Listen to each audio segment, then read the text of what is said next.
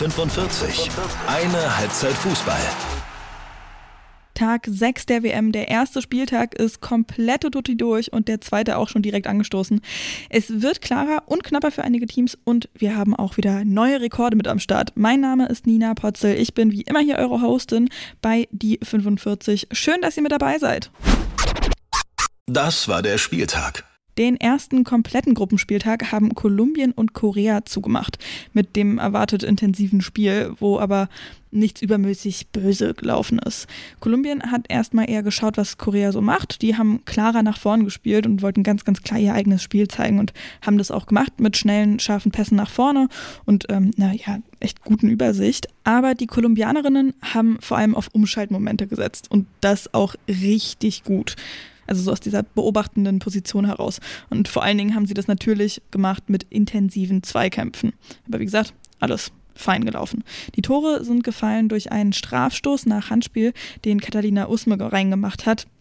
Eher weniger, weil der so gut geschossen war, ähm, ja, sondern eher, weil die koreanische Torhüterin Yoon da in die falsche Ecke gesprungen ist das war so nach einer halben Stunde und zehn Minuten später hat dann Linda Caicedo, die ja, ja so das riesengroße Talent ist, 18 Jahre jung, gerade zu Real Madrid gewechselt, die hat dann einen wunderschönen Schuss abgezogen zum 2 zu 0. Da hat Jun dann auch echt nicht gut ausgesehen, weil sie nicht hoch genug pariert, sondern so ins eigene Tor reingefaustet hat. Danach ist Korea eigentlich geknackt gewesen. Die Kolumbianerinnen, die haben in der zweiten Hälfte immer mehr das Ruder übernommen, aber ohne viele weitere Chancen. Was aber noch wichtig ist, Casey Fair ist eingewechselt worden und damit ist sie die jüngste Spielerin, die jemals bei einer WM gespielt hat. Mit 16 Jahren und 26 Tagen.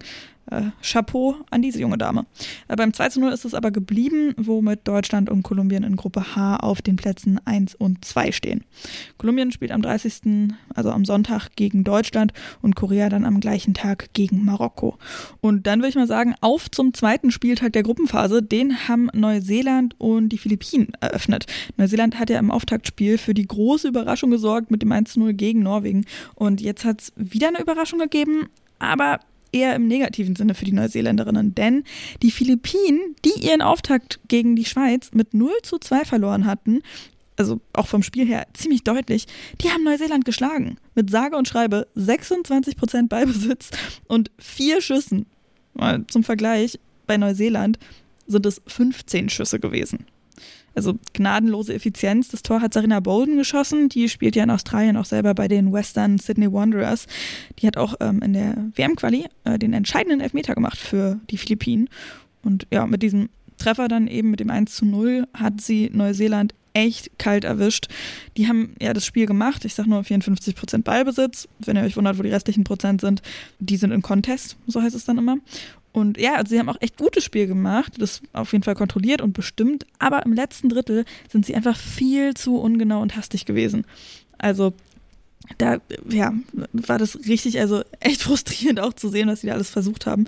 Jackie Hand hatte den vermeintlichen Ausgleich erzielt, aber Hannah Wilkinson, die ja den ersten Treffer der Weltmeisterschaft gemacht hatte und jetzt die Vorlage gegeben hatte, eben bei diesem vermeintlichen 1 zu 1, ähm, die hat bei der Entstehung minimal im Abseits gestanden, also wirklich so ein bisschen mit der Schulter bloß. Das war ein richtig schöner Kopfball. Super, super schade. 1 zu 0 also für die Philippinen gegen Neuseeland und äh, ja, Neuseeland und die Philippinen, die spielen dann jeweils gegen die zwei Teams, die wir heute auch noch gesehen haben. Schweiz und Norwegen. Und da hat es richtig bittere Nachrichten für Norwegen gegeben vor Anpfiff. Ihre beiden Juwelen, Caro Graham Hansen und Ada Hegerberg, die haben auf der Bank gesessen. Hansen, da hieß es irgendwie schon den Tag über, dass sie Halsschmerzen gehabt hätte. Ja, die ist dann doch noch eingewechselt worden und hat auch direkt gezeigt, warum sie so ein Juwel ist. Hegerberg aber, die hat sich beim letzten Sprint, beim Aufwärmen, was in der Leiste getan. Da hat man dann kein Risiko mehr eingehen wollen. Stattdessen ist unter anderem Sophie Heuk in die Startelf gerutscht und die hatte dann auch direkt die besten Chancen des Spiels. Mit einem richtig schönen Kopfball, der knapp daneben gegangen ist. Ähm, dann noch einen weiteren Schuss, den Geil Thalmann am Tor der Schweizerin echt gut gehalten hat. Insgesamt ist das Spiel aber echt eine lange Zeit so eine richtige Geduldsknobelei gewesen. Viel im Mittelfeld, wenig spektakulär oder irgendwie zwingend Richtung Tor, bis dann Norwegen um die Stundenmarke rum drückender geworden ist. Und das ist zusammengefallen mit der Einwechslung von Caro Graham Hansen, die da dann auch über rechts wahnsinnig viel einfach angeschoben hat und ähm, ja, die Schweiz dann auch wieder mitgezogen ist tatsächlich ein bisschen. Die haben es vor allen Dingen mit Kontern versucht, rumgekommen ist aber bei beiden nicht wirklich viel. Also ähm, außer, ja, doch ein paar tolle Paraden von Geil Thalmann im Tor der Schweizerinnen eben. Aber ja, deswegen verliere ich hier mal nicht so wahnsinnig viele Worte. 0 zu 0 ist die Partie zwischen der Schweiz und Norwegen also ausgegangen. Die Schweiz damit weiter an der Tabellenspitze in Gruppe A mit vier Punkten. Neuseeland auf der 2 mit drei Punkten und dahinter dann die Philippinen ebenfalls mit drei Punkten. Und Norwegen steht tatsächlich mit einem Punkt auf dem letzten Platz in dieser Gruppe A. Also der letzte Spieltag ist dann am Sonntag, den 30. Juli, Schweiz gegen Neuseeland und Norwegen dann gegen die Philippinen. Da ist also noch ein bisschen was offen auch. Nach dem Spiel ist vor dem Spiel. Morgen haben wir aus der Gruppe C Japan gegen Costa Rica. Japan ja mit dem zweithöchsten Ergebnis des ersten Gruppenspieltags mit dem 5 zu 0 gegen Sambia. Wenn sie hier wieder so hoch gewinnen, dann haben sie den Gruppensieg quasi sicher. Dann haben wir auch noch Spanien gegen Sambia. Und mit dem Spiel könnte schon die komplette Gruppe klar werden. Wenn Spanien auch gewinnt, also wenn Japan gewinnt und Spanien dann eben auch, dann haben Spanien und Japan jeweils sechs Punkte und noch ein Spiel offen. Ähm, das wäre dann also schon alles klar. In der Gruppe A spielen dann noch Kanada gegen Irland gegeneinander. Kanada ist ja nach dem ersten Spiel enttäuscht vom Unentschieden gegen Nigeria zurückgeblieben. Irland hat es Australien richtig schwer gemacht, sich dann aber doch noch geschlagen geben müssen. Also ich kann mir vorstellen, dass Irland hier wieder einen echt harten Fight zeigen wird sehr stark eben auch auf die Zweikämpfe setzen wird. Von daher kann es sein, dass es für Kanada wieder frustrierend wird, was man ja gegen Nigeria auch schon so gesehen hat, dass die dann ganz schön frustriert waren, dass da nichts reingeht. Kann aber auch eine klare Sache werden. Kommt eben darauf an, wann das erste Tor fällt. Eine klare Sache hatten wir auch gestern Abend mit dem 6-0 von Deutschland gegen Marokko. Und dann kommen wir mal zu den News. Es gibt nämlich ein Update zu Sidney Lohmann. Die hat sich ähm, ja beim die hat sich ja ähm, eine Adduktorenverletzung zugezogen, hat auch äh, heute beim Training wieder gefehlt. Marina Hegering, Sjoke Nüsken und Lena Oberdorf sind aber mit dabei gewesen und ähm, zumindest bei Oberdorf sieht es wohl sehr gut aus, dass sie ja beim nächsten Spiel gegen Kolumbien wieder mit dabei sein kann. Die WM bricht jetzt schon nach sechs Tagen alle Rekorde. 1,5 Millionen Tickets sind schon verkauft und wir sind ja gerade mal sechs Tage drin. Total verrückt. Das Eröffnungsspiel Neuseeland-Norwegen mit mehr als 42.000 ZuschauerInnen ist auch in Neuseeland ein Rekord für Fußballspiele dort unabhängig vom Geschlecht.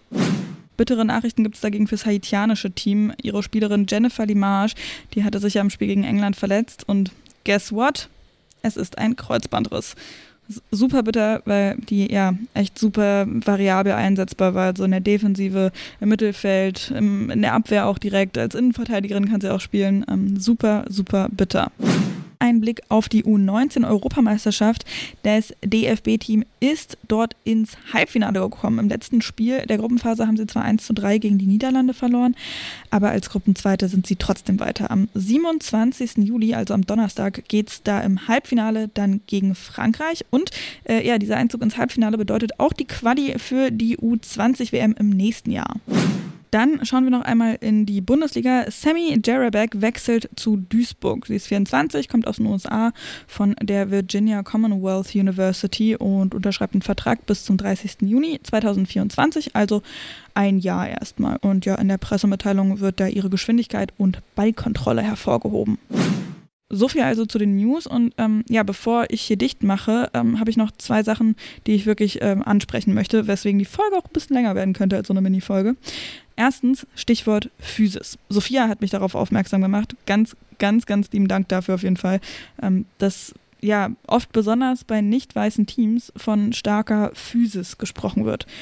Ach, ich habe das hier und im Rasenfunk ja auch gemacht aber ohne eben, dass klar ist, worum es dabei eigentlich geht und eben auch ohne dann auf andere Sachen zu gucken, wie zum Beispiel ja die Technik oder ähnliches. Und das spricht den Spielerinnen dann eben einiges können ab und so eine Betonung auf Physis ja hängt dann auch immer so ein bisschen zusammen mit Klischees und oft auch rassistischen Klischees, die wir natürlich nicht reproduzieren wollen.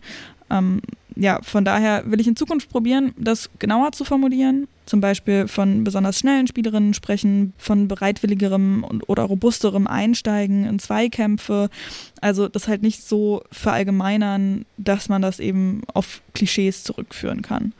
Zweitens geht es um, ja, wie soll ich sagen, ähm, so Memes nach dem 6 zu 0 der DFB-Frauen gegen Marokko. Da gab es ja ganz viel so nach dem Motto, haha, hier seht ihr DFB-Männer, so wird das gemacht, so gewinnt man, so ist man erfolgreich.